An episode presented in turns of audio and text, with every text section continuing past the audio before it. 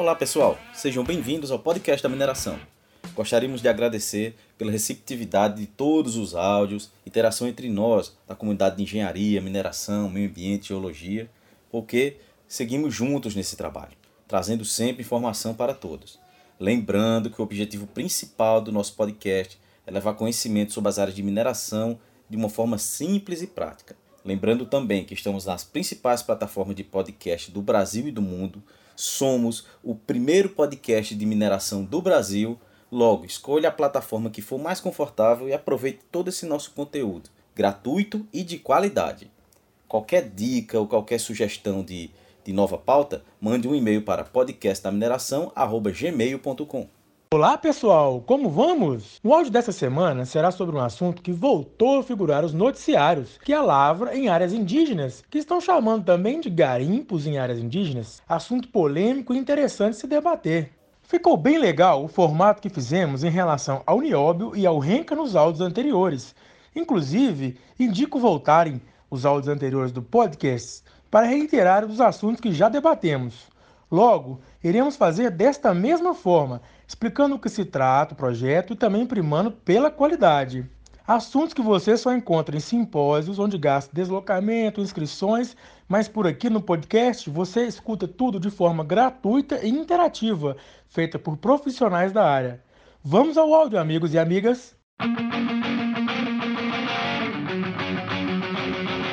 O garimpo é a denominação que se dá à exploração, mineração ou extração, seja ela manual ou mecanizada, das substâncias minerais tais como ouro, diamantes e outros tipos de minério. Entretanto, o garimpo ainda é considerado uma forma predatória ao meio ambiente e muitas vezes feita sem nenhum planejamento e com utilização de técnicas consideradas predatórias ao meio ambiente. A denominação garimpeiro veio do vocábulo pejorativo grimpeiro, os grimpeiros subiam as grimpas no passado, fugindo ao fisco. Eram os grimpeiros mais tarde garimpeiros. O nome hoje não tem mais sentido pejorativo, é o nome de homens arrojados que lutam na extração de pedras preciosas ou de ouro nos terrenos de aluvião ou quebrando cascalho para a busca de metais preciosos.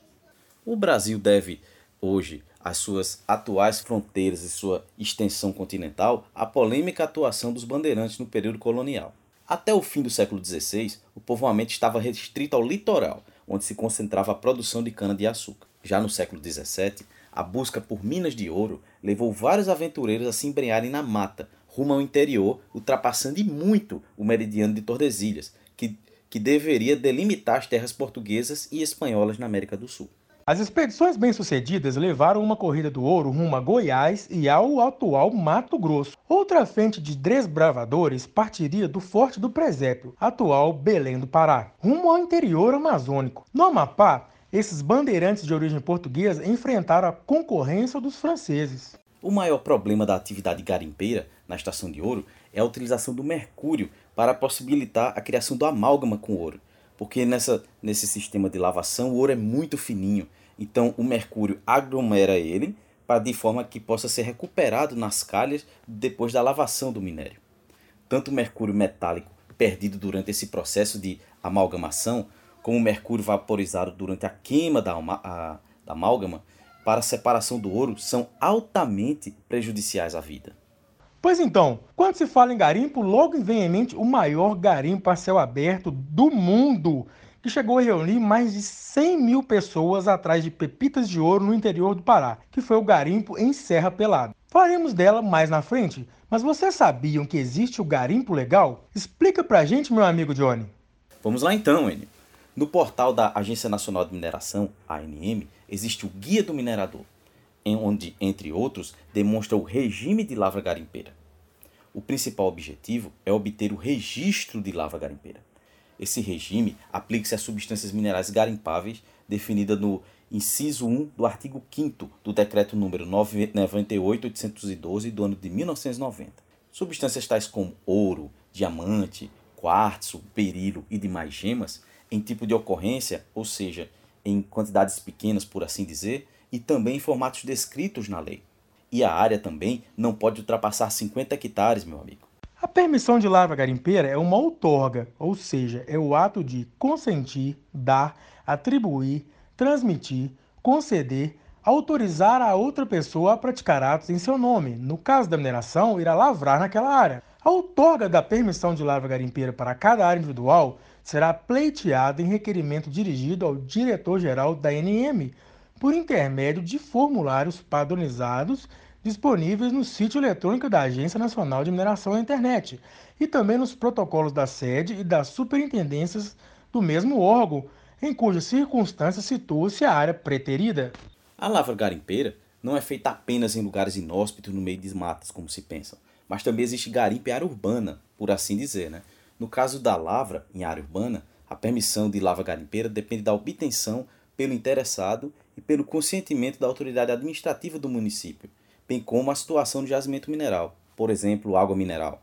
Para fins de registro na ANM, o documento deve, ter, deve conter, no mínimo, as seguintes informações: nome do requerente, localização, município e estado que se situa essa área de interesse, a substância mineral e também a área em hectares e a data de expedição.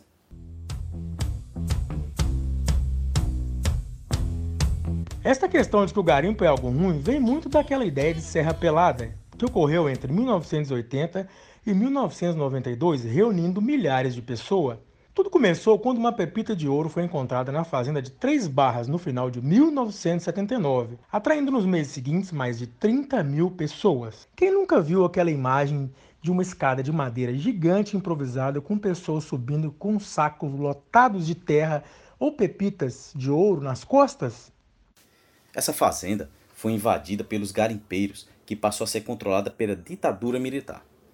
O líder era Sebastião Rodrigues de Moura, o famoso Major Curió, que tinha feito fama, por assim dizer, perseguindo guerrilheiros no Araguaia. Em 1982, o Major Curió se tornou deputado federal em 88 deu nome a Curionópolis, onde oficialmente se encontra a Serra Pelada. Munidos de pás e picaretas, os garimpeiros desenterraram um morro de 150 metros de altura, deixando o lugar uma cratera de 24 mil metros quadrados, que se transformou num lago tempos depois, com 200 metros de profundidade por conta da ação das chuvas. Serra Pelada foi sim o maior garimpo a céu aberto do mundo, onde foram extraídas toneladas de ouro. Diferente do que se imagina, no garimpo não era cada um por si.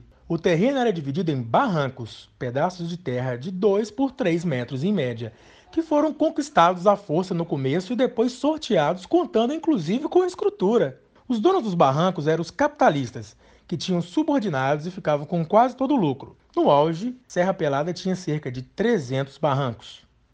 Logo abaixo do capitalista estava o meia praça, basicamente o cara que dizia quem escavar e aonde.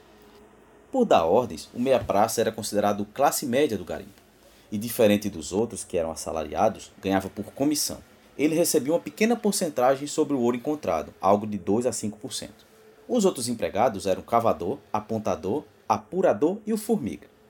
O trabalho começava pelo formiga, onde ele cavava o solo até encontrar a rocha. Depois juntava até 35 de, de quilos de terra num saco, punha nas costas e carregava para fora da cava subindo essas escadas improvisadas que eram chamadas de adeus mamãe. Seu pagamento era proporcional ao peso levado. O cavador era o empregado mais importante, orientado pelo meia-praça. Ele marretava a rocha com picaretas atrás das pepitas. Dependia-se muito da sorte, pois não dava para saber se o barranco estava premiado ou não antes de explorá-lo. Era frequente encontrar pepitas de ouro do tamanho de uma bola de golfe. Em seguida ocorria a lavagem, Nessa parte, o apurador escorria a terra por uma calha coberta de mercúrio líquido e a substância se unia ao ouro, formando uma liga. A bateia, uma espécie de bandeja côncava, era usada para separar a liga da terra. Depois esse mix era esquentado para evaporar o mercúrio e sobrar somente o ouro. Próximo ao barraco existia um guichê da Caixa Econômica Federal, que pela lei era o único lugar onde os garimpeiros poderiam vender o minério extraído havia uma balança para pesar o ouro e o pagamento do guichê era feito em dinheiro vivo. No entanto, a Caixa Econômica era que estabelecia os preços, que normalmente eram 60% abaixo do valor real das pedras.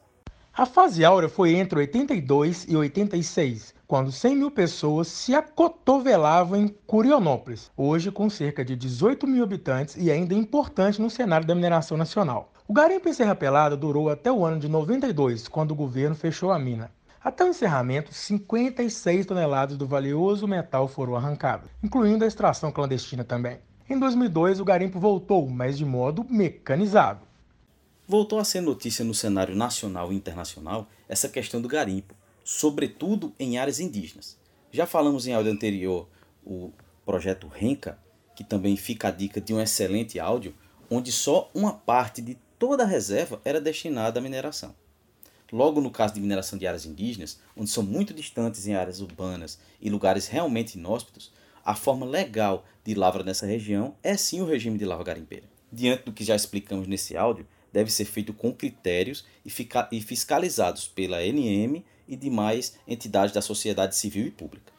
Não existe essa de muita terra para pouco índio. Os povos indígenas somos, segundo o censo do IBGE de 2010, 896.917 pessoas. Destes, cerca de 325 mil vivem em cidades e 572 mil em áreas rurais, que corresponde a aproximadamente 0,47% da população total do nosso país. Segundo os dados mais recentes produzidos pelo ISA em 2018, a estimativa é de que há aproximadamente 700 mil pessoas vivendo em terras indígenas hoje. Essas áreas se encontram em diferentes etapas de reconhecimento jurídico, um assunto bem polêmico atualmente. Hoje, os povos indígenas formam um verdadeiro mosaico de microsociedades. São 254 povos vivendo no Brasil. Ao menos 26 desses povos têm população inferior a 100 pessoas somente 16 etnias somam mais de 10 mil. Entre essas etnias, a mais, a mais numerosa, com população superior a 30 mil, duas estão fora da Amazônia, a Guarani e a Caiacã, onde duas, a Ticuna e a Macuxi, se encontram, se encontram na calha do rio Solimões e no leste de Roraima, respectivamente.